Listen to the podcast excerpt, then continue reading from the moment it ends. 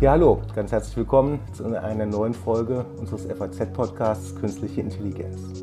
Wir sprechen in diesem Podcast mit ausgewählten Expertinnen und Experten aus ganz verschiedenen Bereichen, ganz konkret über die Einsatzmöglichkeiten von künstlicher Intelligenz, die Chancen, die dahinter liegen, aber auch über die Grenzen der Nutzung dieser neuen Technologien. Wir, das sind Peter Buchsmann und Holger Schmidt. Wir beschäftigen uns an der TU Darmstadt am Fachgebiet Wirtschaftsinformatik mit dem Einsatz künstlicher Intelligenz und deren Auswirkungen auf Wirtschaft und Arbeit. Unser heutiger Gast ist Carsten Knob. Carsten ist seit seiner Schulzeit Journalist und der FAZ nach seinem Studium fast immer treu geblieben. Zunächst führte ihn sein Weg in die USA, wo er aus New York und später San Francisco über die digitale Ökonomie berichtet hat. Zurück in Frankfurt hat er weiter über die IT geschrieben, wurde dann Ressortleiter für die Unternehmensberichterstattung und schließlich 2018 Chefredakteur für alle digitalen Produkte der FAZ. Seit 2020 ist er zudem als einer der vier Herausgeber für die Redaktion der FAZ verantwortlich. Lieber Carsten, da ich ungefähr weiß, wie voll dein Terminkalender ist, herzlichen Dank, dass du heute Zeit für uns hast. Vielen Dank für die Einladung, lieber Holger und lieber Peter. Bin gerne da. Ja, prima, Dankeschön. Ähm, vielleicht steigen wir mal ein, ganz allgemein mit dem Thema Digitalisierung in Medienhäusern, wo digitale Produkte ja überall mehr an Bedeutung gewinnen. Wie hoch ist denn inzwischen ähm, so der Umsatzanteil an digitalen Produkten ähm, bei der FAZ oder auch in anderen Medienhäusern? Und vielleicht noch eine Folgefrage, wächst das digitale Geschäft dann schnell genug, um den Rückgang im Printgeschäft auszugleichen? Hm. Also äh, ja, äh, seit einigen Jahren schon. Die FAZ berichtet seit hm, bestimmt einer knappen Handvoll Jahren von steigenden Vertriebserlösen und das hat natürlich nicht damit zu tun, dass die Printauflage sinkt, sondern dass die digital ähm, steigen. Also kurzum, ähm, bisher wird es überkompensiert durch ein Produkt, das wir vor drei, vier Jahren eingeführt haben und das F Plus heißt.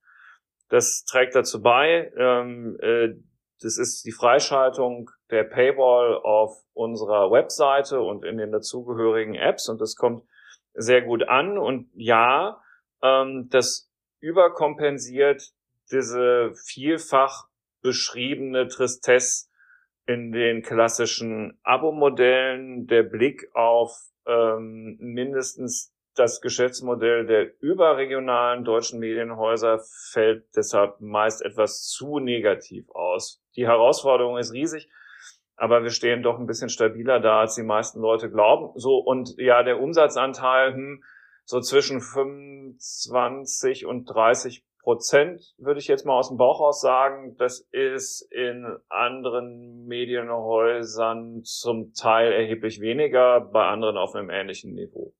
Mhm. Ja, und wenn wir jetzt vom ähm, Wachstum des digitalen Geschäfts sprechen, im Grunde genommen ähm, gibt es da ja zwei Einnahmequellen, wenn ich das richtig sehe. Das ist ähm, einmal natürlich die Werbung und zum anderen ist es so, Paid Content, ähm, ihr zieht ja für immer mehr Artikeln dann auch die Paywall hoch. Ist denn jetzt dieser Paywall-Anteil, ist er denn schon signifikant hoch, ähm, wenn du das mal vergleichst mit, ähm, mit, den, mit den Werbeeinnahmen? Um, und wie sieht denn dann so die Zukunftsplanung aus, wenn wir mal diese beiden Einnahmequellen nehmen? Hm. Also im Moment ist beides sehr, sehr wichtig. Ich, wir, wir brauchen äh, digitale Abo-Vertriebserlöse, die ja zum Glück auch zulegen und natürlich gleichzeitig aber auch die Einnahmen aus dem digitalen Werbegeschäft. Wir, wir setzen wirklich auf beides und äh, in den vergangenen Jahren hat es auch gut beides gemeinsam funktioniert. Das Jahr 2022 hat besondere Herausforderungen durch den Krieg ähm, in der Ukraine und die wirtschaftliche Verunsicherung, die damit verbunden ist, die äh, kaum planbaren ähm, Ereignisse, die uns noch im zweiten Halbjahr bevorstehen, rund um die Energieversorgung und ähnliches mehr, was zu einer großen Zurückhaltung der Werbekundschaft bisher führt. Mm, das heißt, in diesem Jahr sind wir noch deutlicher auf die Abo-Erlöse angewiesen und äh, richtig planbar ist es nicht, aber also um deine Frage vernünftig zu beantworten, im Moment steht es recht gleichgewichtig auf beiden Beinen und wir würden uns wünschen, es bliebe so. Im laufenden Jahr allerdings ähm, bereitet das Werbegeschäft, aber das ist ja nicht das Einzige, was Kummer bereitet, aber es bereitet Kummer. Mhm. Hat man ja auch jetzt in den Bilanzen der, der, der, der großen Werbe, äh, gesehen. Also bei, bei Google ging es runter, Snap ist, ist dramatisch, dramatisch zurückgegangen. Also das äh, trifft ja nicht nur euch, sondern das trifft ja alle. Trotzdem hat die FAZ gerade 25 Stellen für die Online-Redaktion ausgeschrieben, also ein klares Bekenntnis zur, zur Expansion dieses Bereiches gesetzt. Ähm, meine Frage ist, welche Qualifikation wird denn häufiger gesucht? Sind es Programmierer, Softwarefachleute, also ITler im weitesten Sinne oder Redakteure? Hm, also bei dieser Ausschreibung ist das Übergewicht ganz klar bei den Redakteurinnen und Redakteuren, die in ähm, meistens in zentralen Kernfunktionen der Faznet-Redaktion gebraucht werden, also zum Beispiel äh, bei Audio, Video oder bei der Search Engine Optimierung auf der redaktionellen Seite bis hin zum Aufbau unserer Vertical Storytelling Redaktion mit Blick auf Motion Design und ähnliches mehr. So, also Motion Design könnte man natürlich schon im weiteren Sinne als Programmierer Schrägstrich Softwarefachleute klassifizieren, aber ähm, in diesem Ausbaupaket sind dann doch nur weniger von, von äh, dieser Art der Qualifikation drin. Auch Datenjournalisten für unsere Multimedia-Redaktion und da sind wir dann da halt beim Eingemachten die sollten programmieren können und der Verlag hat auf seiner Seite auch ähm, Kollegen mit der Qualifikation gesucht und dass es überhaupt so ist, dass man in einer Redaktion solche Leute braucht, ähm, also Motion Designer, Programmierer und so weiter, ist ja schon an und für sich eine, äh, eine Revolution. Das hätte man vor zehn Jahren sich noch nicht träumen lassen, ähm, dass es also auch wirklich eine redaktionelle Kompetenz werden würde und ähm, vom, vom Berufsbild einer Motion Designerin wusste ich vor anderthalb Jahren auch noch nichts und jetzt ist es unerlässlich. Also da verändert sich schon viel, aber das Schwergewicht liegt bisher noch auf klassischen Redakteursstellen, wenn auch mit anderem Zuschnitt als früher. Wie viel IT steckt denn heute in, in deinem Online-Team? Also wie viele Leute sind denn, sag ich mal, klassische Redakteure oder dem klassischen Redaktionsgeschäft zuzuordnen? Hm. Und wie viele beschäftigen sich überwiegend, sag ich mal, mehr als 50 Prozent ihrer, ihrer Arbeitszeit mit eigentlich ja eher IT-lastigen Aufgaben? Also in der Redaktion, denke ich, ist es schon noch 90 Prozent klassischer Journalismus. 10 Prozent der Leute haben ihren Schwerpunkt auf Fragen, die mm, sich um das äh, CMS, also das Content Management System drehen oder auch eben das Thema Datenjournalismus und deshalb sehr, sehr ähm, äh, IT-affin sind. Allerdings gibt es natürlich noch eine andere Änderung. Und zwar arbeitet diese äh, Faznet-Redaktion sehr, sehr eng mit der dazugehörigen Verlagsabteilung zusammen. Das ist in allen Häusern, die den Online-Journalismus erfolgreich für sich beackern wollen, unerlässlich. Äh, natürlich gibt es eine chinesische Mauer zwischen Verlag und Redaktion, was Einflussnahme auf Inhalte und Beeinflussung durch Werbeeinnahmen und so weiter an, angeht. Aber in der Vermarktung digitaler Produkte muss man Schulter an Schulter zusammenarbeiten und deswegen ähm, fließen natürlich die IT-Kompetenzen, die der Verlag in dieser Abteilung Product and Sales hat, ähm, mit in die ähm, Kenntnisse der Redaktion ein und vice versa. Da hat sich viel verändert, ähm, weil das nur in einem gemeinsamen Vermarktungsteam funktioniert. So ein Haus braucht völlig andere Kompetenzen in der Vermarktung digitaler Abos, als es früher mit irgendwelchen Drückerkolonnen oder ähm, äh, Menschen äh, war, die am Maschseefest in Hannover einen Verkaufsstand aufgebaut haben. Also das da muss man den Kunden im Netz ja ganz anders folgen und diese Kompetenzen, die ähm, ja, also die, die, die verbinden sich zwischen Redaktion und Verlag und deshalb ist natürlich der Anteil dessen, was wir an IT-Kenntnissen brauchen, in diesem Projekt Digitalisierung der FAZ ähm, viel, viel größer als jetzt der eben genannte prozentuale Anteil den Anschein vermittelt. Mhm. Ähm, bekommt ihr die Leute, die ihr braucht? Also der Arbeitsmarkt für ITler ist ja nun bekanntermaßen äh, leergefegt und es ist sehr schwierig, Leute zu finden. Ähm, wie ist das bei euch? Zieht, zieht die Marke der FAZ da noch oder sagen die Leute, naja, wir gehen lieber zu Google oder zu, zu Porsche oder wie auch immer?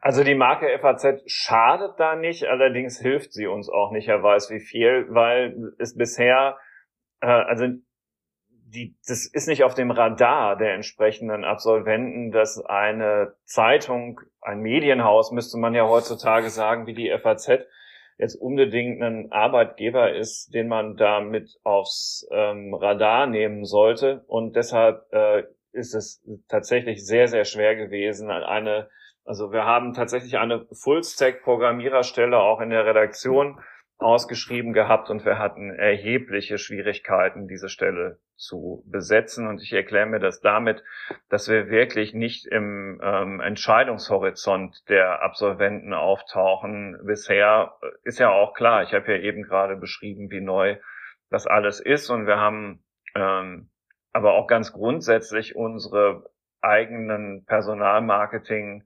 Maßnahmen deutlich ähm, ver verbessert und verstärkt, weil es natürlich ein Arbeitnehmer-Arbeitsmarkt längst geworden ist, auch auf anderen Berufsfeldern, mindestens überall da, wo es um digitale Kompetenzen jedweder Art geht. Und äh, auf dem Weg müssen wir auch weitermachen. Also ja, es ist viel schwieriger geworden und man kann sich, egal was für eine Marke man da hat, nicht darauf verlassen, dass allein diese Marke zieht.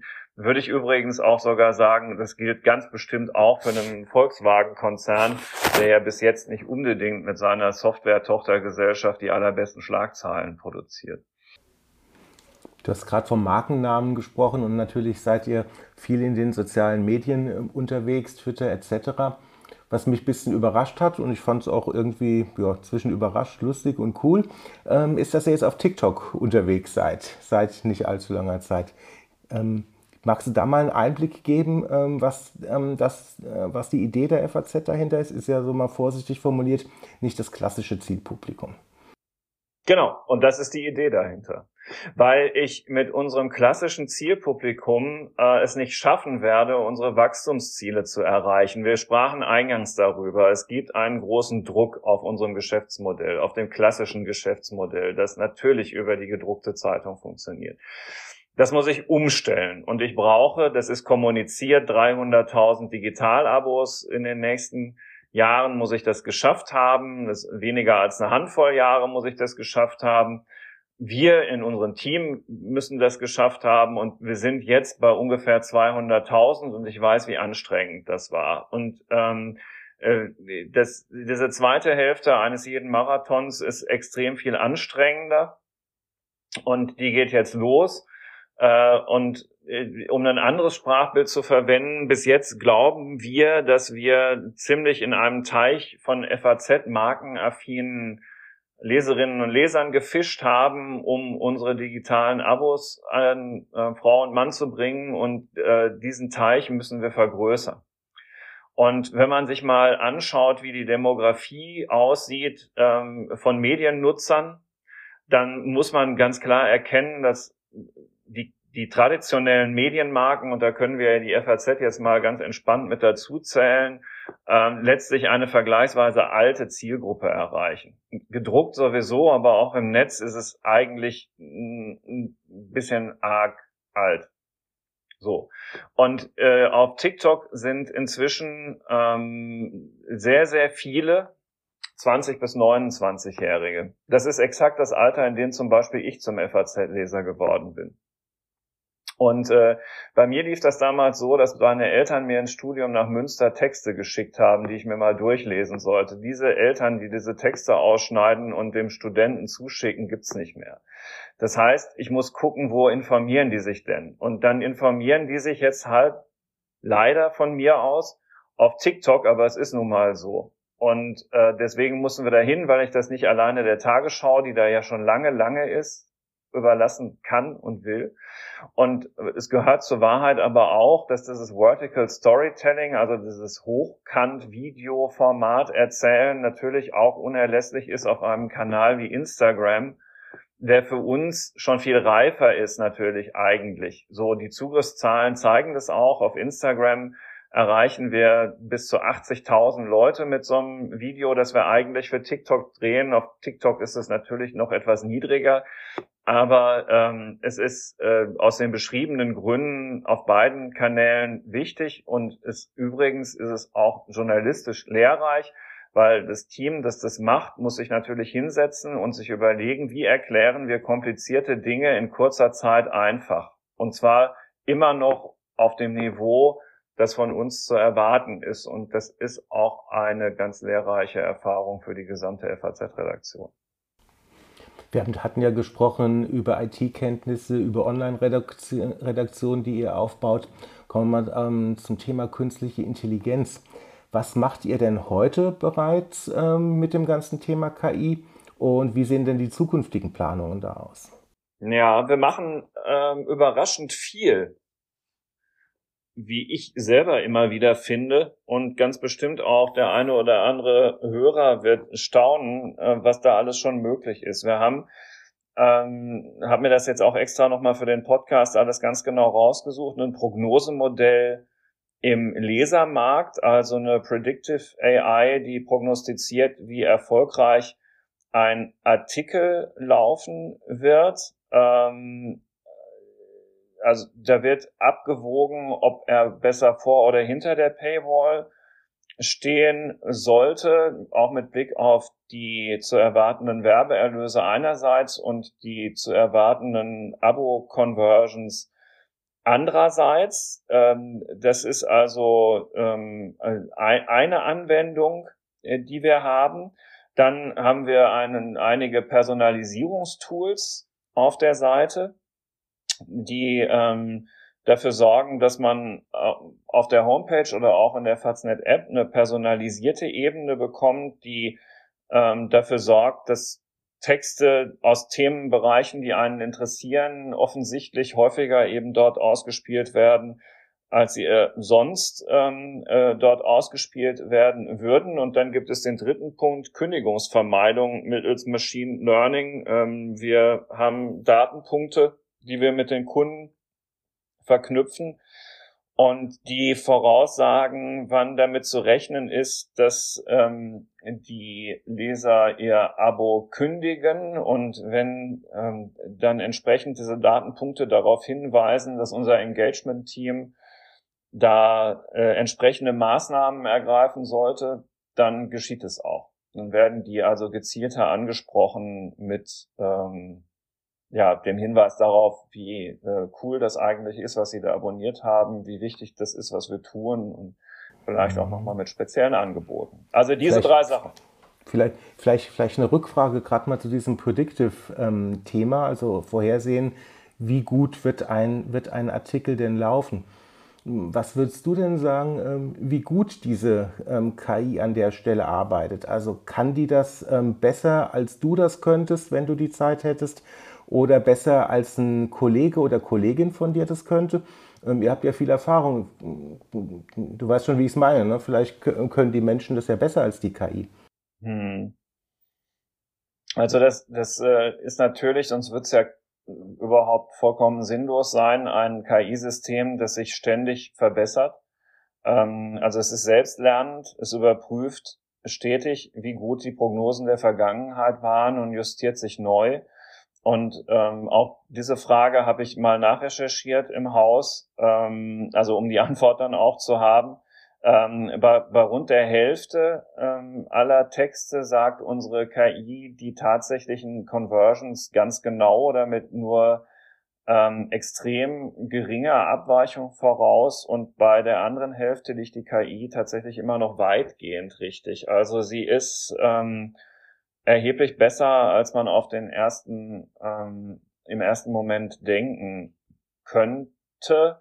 Ähm, gleichwohl gebe ich dir insofern recht, dass eine ähm, erfahrungsbasierte Bauchentscheidung natürlich auch nicht so verkehrt ist. Aber ähm, Also die und wichtig ist auch, dass die Entscheidung natürlich immer noch am Ende die Redaktion trifft. Das sollte hier nicht in Vergessenheit geraten. Also dieses KI-Tool, das da in unser CMS eingebaut ist, ist nur ein Unterstützungstool, das über so ein Ampelsystem einen Hinweis darauf gibt, in, in, in, mit Blick auf welche KPIs dieses Stück wahrscheinlich am besten funktioniert. Und, und das liegt dann häufig eben richtig, also in der Hälfte der Fälle sogar ganz exakt, aber natürlich kann sich die Redaktion gezielt dagegen entscheiden. Beeinflusst das ähm, das Schreiben, also das Erstellen der Beiträge, dass man weiß oder dass man vorher weiß, äh, es wird eher ein Beitrag, der hinter der Paywall landen wird, oder es wird ein Beitrag, der, sag ich mal, auf Reichweite optimiert wird. Ähm, wird man vielleicht, was weiß ich, die Headline anders, anders äh, äh, äh, schreiben, wird vielleicht den Vorspann anders schreiben, um es äh, für die Google-Suche möglicherweise ein bisschen geschmeidiger zu, zu formulieren. Also hat das Einfluss sozusagen auf die, auf die redaktionelle Arbeit? Die ähm, KI nicht weil sie läuft nicht beim Schreiben mit, sondern sie wird eingeschaltet, wenn der Text äh, mit allen seinen Parametern in unserem CMS entsprechend hm, ausgefüllt ist. Ansonsten ist es natürlich Teil der Weiterentwicklung des Lernens der gesamten Redaktion, dass diese Dinge, die du ansprichst, Holger, beachtet werden sollten und eigentlich auch müssen und zwar beim Ausfüllen natürlich eben der, ähm, der SEO-Zeile, ähm, äh, also eben dem, was die Suchmaschine der Crawler letztlich ausliest beim äh, Formulieren des Teasers und auch der Überschrift. Da hoffe ich, denke ich, ja, bin ich aber auch sicher, dass wir da längst jetzt wirklich große Fortschritte gemacht haben, aber auch weiter äh, lernen. Ähm, bei den äh, Überschriften gibt es im Netz natürlich auch die Möglichkeit, A-B-Tests zu machen und bestimmte Überschriftenvarianten gegeneinander laufen zu lassen, was meistens sehr, sehr schnell sehr eindeutige Zahlen liefert, um sie dann zu verändern. Also ähm, das ist äh, übrigens auch etwas, was natürlich bei Teasern und so stattfindet, dass wir da auch im Netz nochmal nacharbeiten, ähm, wenn man merkt, das könnte man auch besser machen. Das ist ja eben nicht gedruckt, sondern auch schnell angepasst. Und eben dort beeinflusst es die redaktionelle Arbeit erheblich. Und um ähm, eine ne, mitschwingende Kritikmöglichkeit gleich mit zu beackern, Nein, äh, das hat nichts mit Clickbaiting äh, zu tun, sondern einfach nur in Anführungsstrichen mit dem journalistischen Handwerk, das jeder von uns irgendwann mal gelernt haben sollte, nämlich Texte nicht uninteressant, sondern interessant zu schreiben. Gut, Clickbaiting würde ich der FAZ auch nie unterstellen. Ein Punkt, der ähm, oder ein Aspekt der, der KI, der immer wieder für Diskussionen sorgt, ist äh, sozusagen sind die von der KI geschriebenen Texte. Da diskutieren wir ja schon lange drüber. Das ist, äh, was bei Wetterberichten ist es, äh, ist es äh, gang und gäbe. Bei Finanzberichten sind wir auch inzwischen so weit, dass hier aus den Zahlen, die KI aus den Zahlen äh, relativ gute Berichte schreiben kann. Nehmen wir mal an, einfach einen Bericht über eine, eine, eine Bilanz äh, herausgelesen sozusagen aus dem gesamten Jahresabschluss. Das funktioniert relativ zuverlässig. Ähm, ist sowas bei euch im Einsatz? Äh, und wenn nein, ist, ist, äh, denkt ihr darüber nach, sowas zu machen? Das sind natürlich nicht die Leitartikel, die da mitgeschrieben werden, das ist auch klar, sondern es ist sozusagen die große Masse, die, äh, die möglicherweise Artikel schreibt, die sonst äh, nicht geschrieben worden wären. Hm. Ja, Genau, also um das mal äh, noch mit Beispielen zu belegen, man könnte damit zum Beispiel dafür sorgen, dass äh, wir Berichte von allen äh, Fußballspielen ähm, äh, auf unserer Webseite hätten, die in dieser entsprechenden App vom Deutschen Fußballbund elektronisch ausgewertet sind. Oder aber wir könnten Quartalsberichte von allen Unternehmen haben, die äh, publikationspflichtig sind und äh, mehr oder weniger in dem Moment, in dem sie ihre Zahlen äh, veröffentlichen, könnte man dort eine durchaus lesbare Analyse auch im Web hinterlegen, die garantiert Millionen, nicht Milliarden verwechselt, was normalerweise Unternehmensredakteuren laufend äh, beim Schreiben passiert. Also sie wäre auch noch fehlerfrei. So, kurzum, äh, haben wir uns angesehen, immer wieder mal, Äh, ethische Probleme kann ich daran nicht erkennen in dem Moment, solange man äh, hinschreibt, dass der Text aus einer Maschine kommt, was natürlich unerlässlich ist.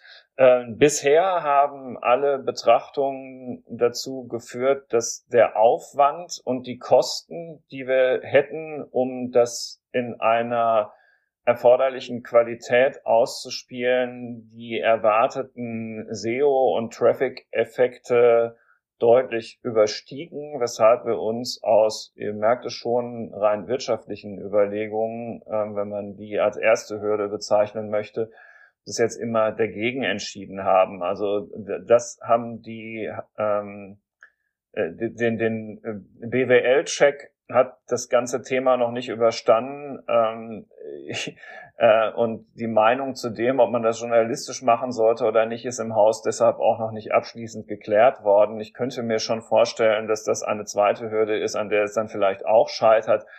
Aber das hinge dann ja sehr von der Qualität der Texte ab. Ich selbst hätte auf den beiden genannten Gebieten damit keine Schwierigkeiten, das zu machen. Und genau, aber es taucht ja in den drei Punkten, nämlich Prognosemodell, Texte, Personalisierung und Kündigungsvermeidung noch nicht auf. Das machen wir mit KI. Das ist, glaube ich, mehr als die meisten Wettbewerber machen. Das mit den Texten machen wir noch nicht. Da sind die Amerikaner häufig weiter. Zum Beispiel ähm, Associated Press. Das ist, wenn man so will, die amerikanische DPA. Die schreibt genau das, was ich eben gerade beschrieb, nämlich Minor League ähm, Sportereignisse äh, und ähm, äh, Earnings Reports ähm, auf Englisch mit künstlicher Intelligenz.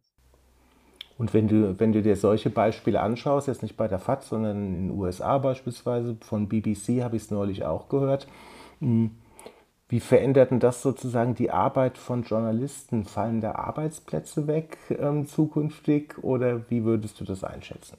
Also ich glaube, nein, ähm, das äh, kostet uns keine Arbeitsplätze, weil, also angenommen, wir führten das ein, dann würde ja folgende betriebswirtschaftliche Überlegung dahinter stecken, die bisher nicht erfüllt ist. Wir bekommen diese Texte und bekommen dafür sehr viel mehr Traffic, sehr viel mehr Vermarktungsmöglichkeiten, wahrscheinlich vielleicht auch mehr Abos. Und äh, die ähm, Kapazitäten, die dadurch bezahlt werden könnten, würden ja redaktionelle Kapazitäten sein. Ähm, äh, zugleich würde ähm, also im Fall der Quartalsberichte ja sogar eine Überlegung eventuell gültig, dass ähm, eine Unternehmensredaktion der Frankfurter Allgemeinen Zeitung sich dann nicht mehr um die 0815 Sachen kümmern müsste, sondern sich auf die Reports konzentrieren könnte und zwar dann wirklich mit vernünftigem Journalismus, hm, die besonders interessant sind. Und eventuell würde diese KI ja auch die Redaktion darauf aufmerksam machen, dass in der zweiten Reihe in einem Unternehmen, das man sonst übersehen hätte, ähm, tatsächlich ad hoc äh, ein sehr intensiver Blick lohnt. Das könnte also Arbeitsplätze zum einen sichern und zum anderen die Arbeit auch, ähm, also die menschliche Arbeit auch äh, sinnvoller machen.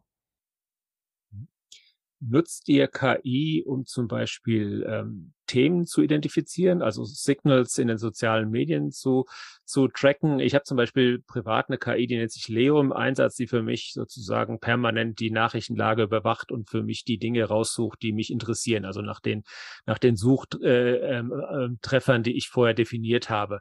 Das funktioniert wunderbar, das muss ich ein bisschen trainieren, das System, aber das äh, wird immer besser. Nutzt ihr sowas auch?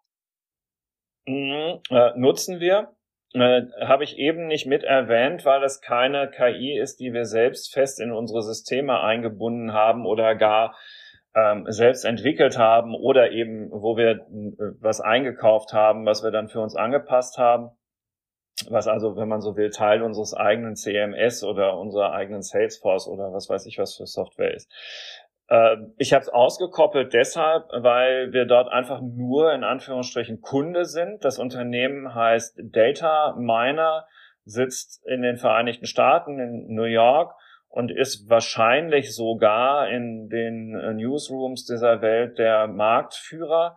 Äh, und, und die durchforsten im Wesentlichen Twitter, ähm, allerdings das mit einer wirklich inzwischen ganz äh, tollen künstlichen Intelligenz, weil das sehr, sehr verlässlich ist, was die da machen. Man kann auch das Tool so einstellen, dass es wirklich nützlich ist. Und wir waren in Deutschland auch einer der allerersten Kunden und ich habe die da inzwischen in London sind die für Europa zuständig so genervt, dass äh, wir hier auch für die Rhein-Main-Region von denen eine sehr, sehr vernünftige ähm, Aufbereitung ähm, dessen bekommen, was hier so an Dachstuhlbrennen und äh, äh, Polizeieinsätzen und Demonstrationen und was weiß ich ähm, abläuft. Jetzt muss ich es nur noch schaffen, die Redaktion so auszubauen und darauf zu trimmen, dass die darauf auch immer achten. Weil, also bei mir kommt es hier auf meiner Uhr an, diese Alerts auf, mein, auf meiner Apple Watch. Ähm, und ähm, naja, es ist, ich kann es natürlich Kollegen nicht verdenken, wenn man von sowas auch genervt ist. So. Äh, aber genau, also Data Miner funktioniert ganz wunderbar. Und ähm, den Vertrag haben wir auch gerade erst relativ langfristig verlängert.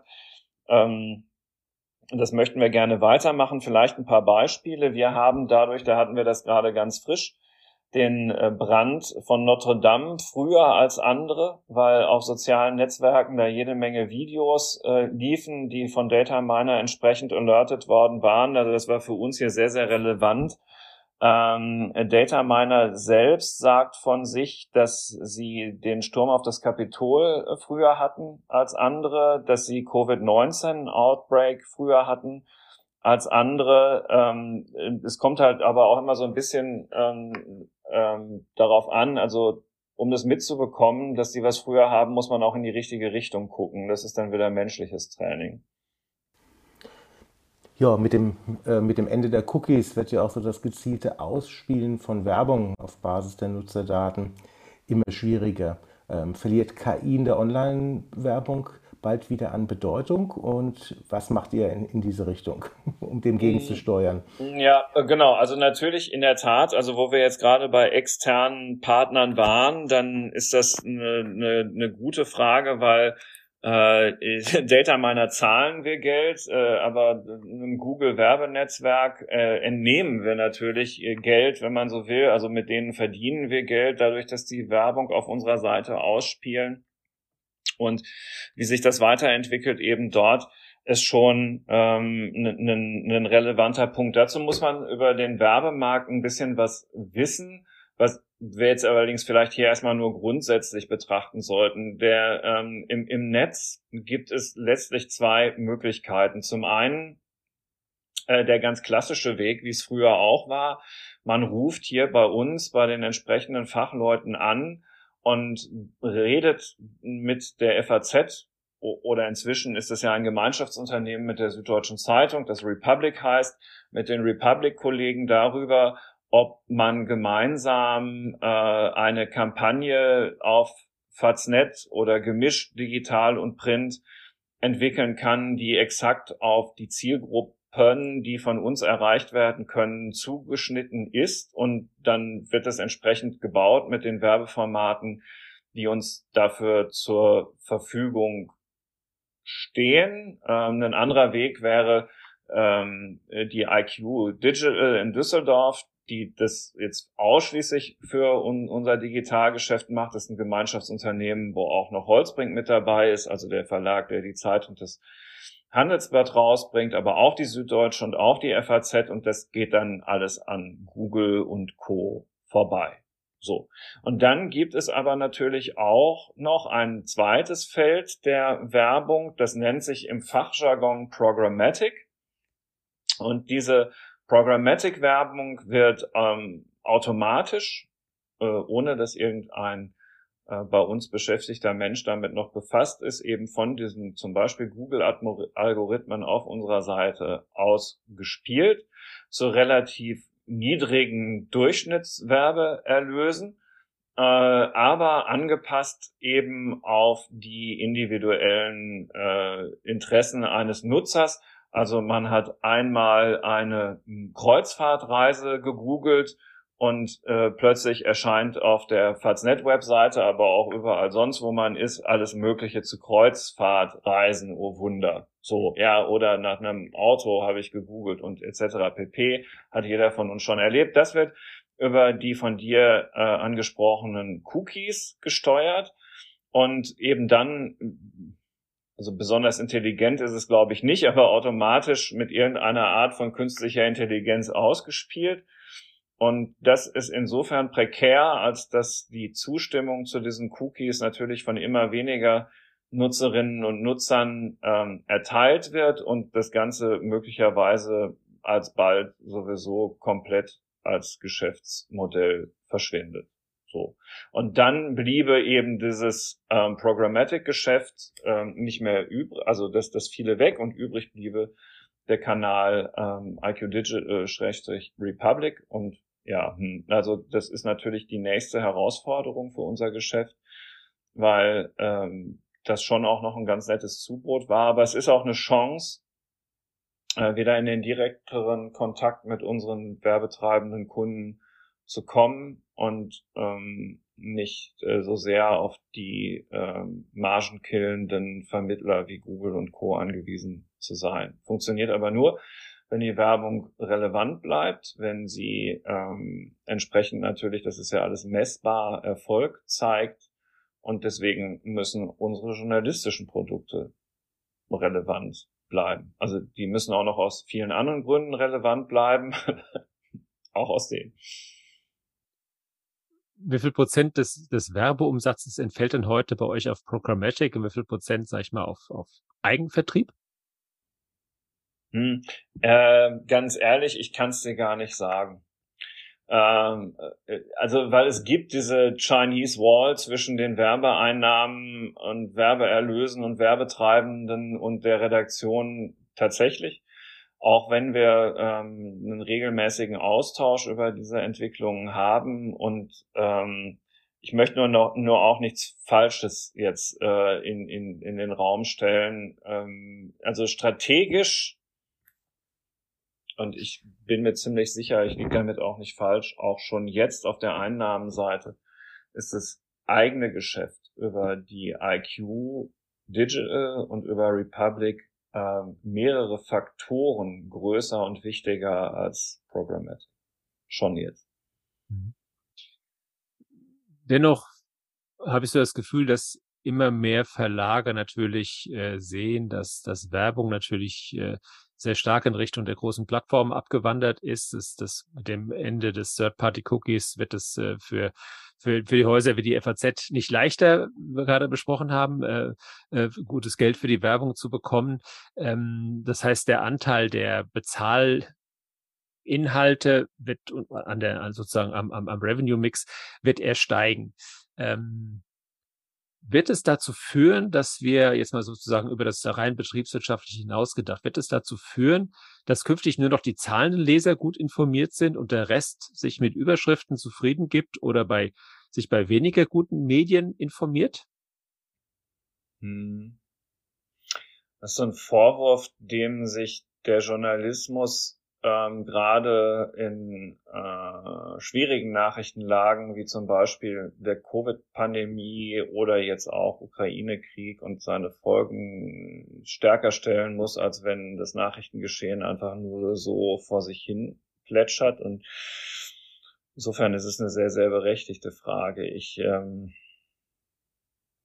ist es, ist es so, meine Antwort darauf, mh, hm, ist, dass eine Medienmarke wie die FAZ gar nicht anders kann, als ähm, immer mehr äh, Texte hinter die Paywall zu stellen, weil sich unser Geschäftsmodell sonst einfach dauerhaft nicht trägt. Die Zeitung, also die Frankfurter Allgemeine Zeitung in ihrer gedruckten Form, ist ja auch vom ersten Tag an verkauft und nicht verschenkt worden. Und für das, äh, wofür das Wort Qualitätsjournalismus gebraucht wird, das ich persönlich inzwischen für ziemlich verbraucht halte, obwohl es das natürlich unser Anspruch ist, aber also sei es drum, ähm, äh, brauchen wir Einnahmen die FAZ hat das größte Korrespondentennetz ähm, der mindestens der aller Tageszeitungen, Medienhäuser in Europa.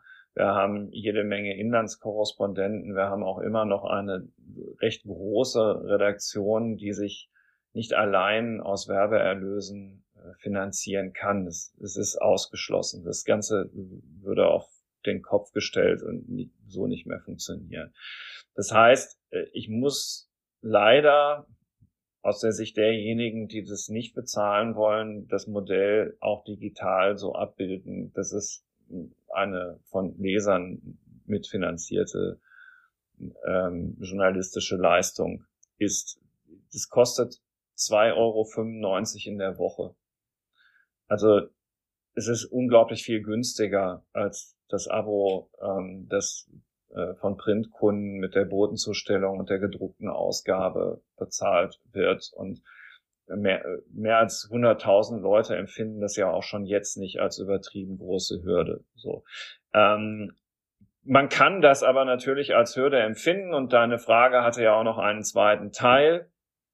Zwinge ich diejenigen, die es nun mal jetzt und für immer als Hürde empfinden in Quellen hinein, die äh, qualitativ minderwertig sind. Und ähm, die Gefahr ist da, nur nicht in Deutschland. Also solange es in Deutschland öffentlich-rechtliche Sender gibt, die im Netz ex exakt das machen, nämlich lange, lange, lange, lange Texte für immer vor der Paywall anzubieten, in technologisch perfekt ausgefeilten Apps, wie zum Beispiel der Tagesschau-App oder hessenschau.de oder was weiß ich, was es da alles gibt, haben deutsche User ja jederzeit die Möglichkeit, dauerhaft, kostenlos, weil schon vorher bezahlte Angebote ähm, abzugreifen. Das ist uns natürlich ein Dorn im Auge. Ich halte das für äh, einen Verstoß gegen den entsprechenden Staatsvertrag, der juristisch aufgearbeitet werden muss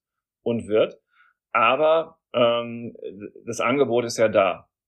So, und solange das so ist, ist es auf jeden Fall unberechtigt. Im Übrigen gibt es natürlich noch weitere Angebote, für die ich jetzt hier keine Werbung machen muss. T-Online zum Beispiel kann man gerade überall Plakate sehen, wenn man mit dem Zug unterwegs ist am Frankfurter Hauptbahnhof, äh, strahlt es einen über allen Köpfen an, dauerhaft 100 Prozent ähm, äh, kostenlos, äh, weil ausschließlich werbefinanziert ist, ich finde es jetzt nicht gut.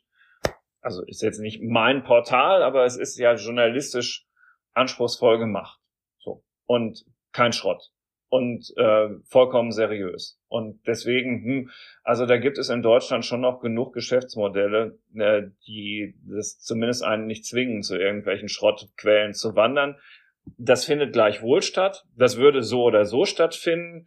Die Medienlandschaft atomisiert sich. Menschen, die sowieso nur noch in ihrer Blase ähm, die Meinung bestätigt haben wollen, finden das schon egal, was ich an der Paywall mache. Hm. Vielleicht noch eine, noch eine Anschlussfrage ähm, zur, zur Paywall. Ich stelle mir das ja durchaus auch so eine Art Try and Error vor, so nach dem Motto, ähm, herauszufinden, für welche Arten von Artikeln ähm, die Nutzerinnen und Nutzer denn Zahlungsbereitschaft haben. Ähm, was habt ihr bisher da gelernt denn auf diesem Weg? Die ähm, Leser, äh, ich fange noch mal anders an. Äh, man muss sich das vorstellen äh, wie mm, ein Schaufensterbummel oder wie ein Besuch im Peck und Kloppenburg Bekleidungshaus, falls jemand noch stationär einkauft und weiß, was das ist. Also da geht man am Schaufenster entlang und da, da hängt dann Ware drin, die einen vielleicht dazu lockt, reinzugehen. Und unten im Erdgeschoss ist die Impulskaufabteilung und dann liegen da die Dinge, die hm, dafür sorgen, dass sich am besten Fall da wirklich relativ viele Menschen erstmal reinbewegen in dieses Geschäft und dann eben eine Bluse, einen Pulli, ein Oberhemd, was weiß ich, vielleicht auch nur den Dreierpack T-Shirts mitnehmen und dann den Blick so ein bisschen schweifen lassen und so zehn Prozent der Leute gehen dann vielleicht noch die Treppe hoch und bleiben an dem Bossanzug hängen.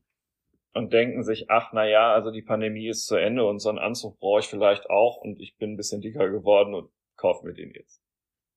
Und der ist dann natürlich auch ein bisschen teurer und nicht so eine schnell drehende Ware. So, und ganz ähnlich funktioniert es auch an der Paywall. Man hat vorne im Schaufenster und in dieser Impulskaufabteilung Stücke, von denen die Leute sich unmittelbar einen Nutzen versprechen. Äh, Finanzberatung, Partnerschaftsberatung, Ernährungsberatung, Gesundheitsberatung. Und ähm, Partnerschaft und Ernährung waren jetzt so früher vielleicht nicht die Dinge, für die die FAZ in erster Linie in ihrem Markenkern gestanden hätte, haben wir aber natürlich inzwischen mh, hm, wirklich jeden Tag auf der Seite.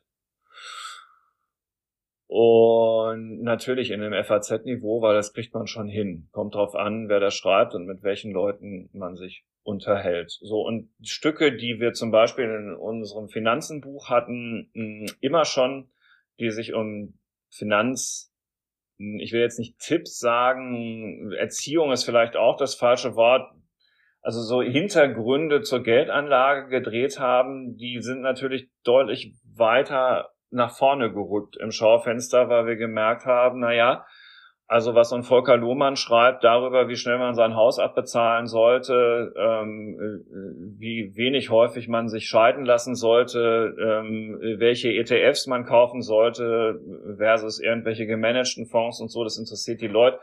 Also machen wir das halt auch häufiger vor. So, und das sind eben diese Sachen. So, und dann gehen die Leute die Treppe hoch und sind bei der FAZ. Wir sind halt sozusagen einmal da, haben vielleicht, waren auch schon an der Kasse oder so, haben, und dann passiert was ganz Spannendes. Die, die bei uns bleiben, lesen ähm, unser gesamtes Warenangebot in der Verteilung, wie es sich unsere Altvorderen irgendwann mal überlegt haben. Die lesen relativ gleichgewichtig Politik und Wirtschaft.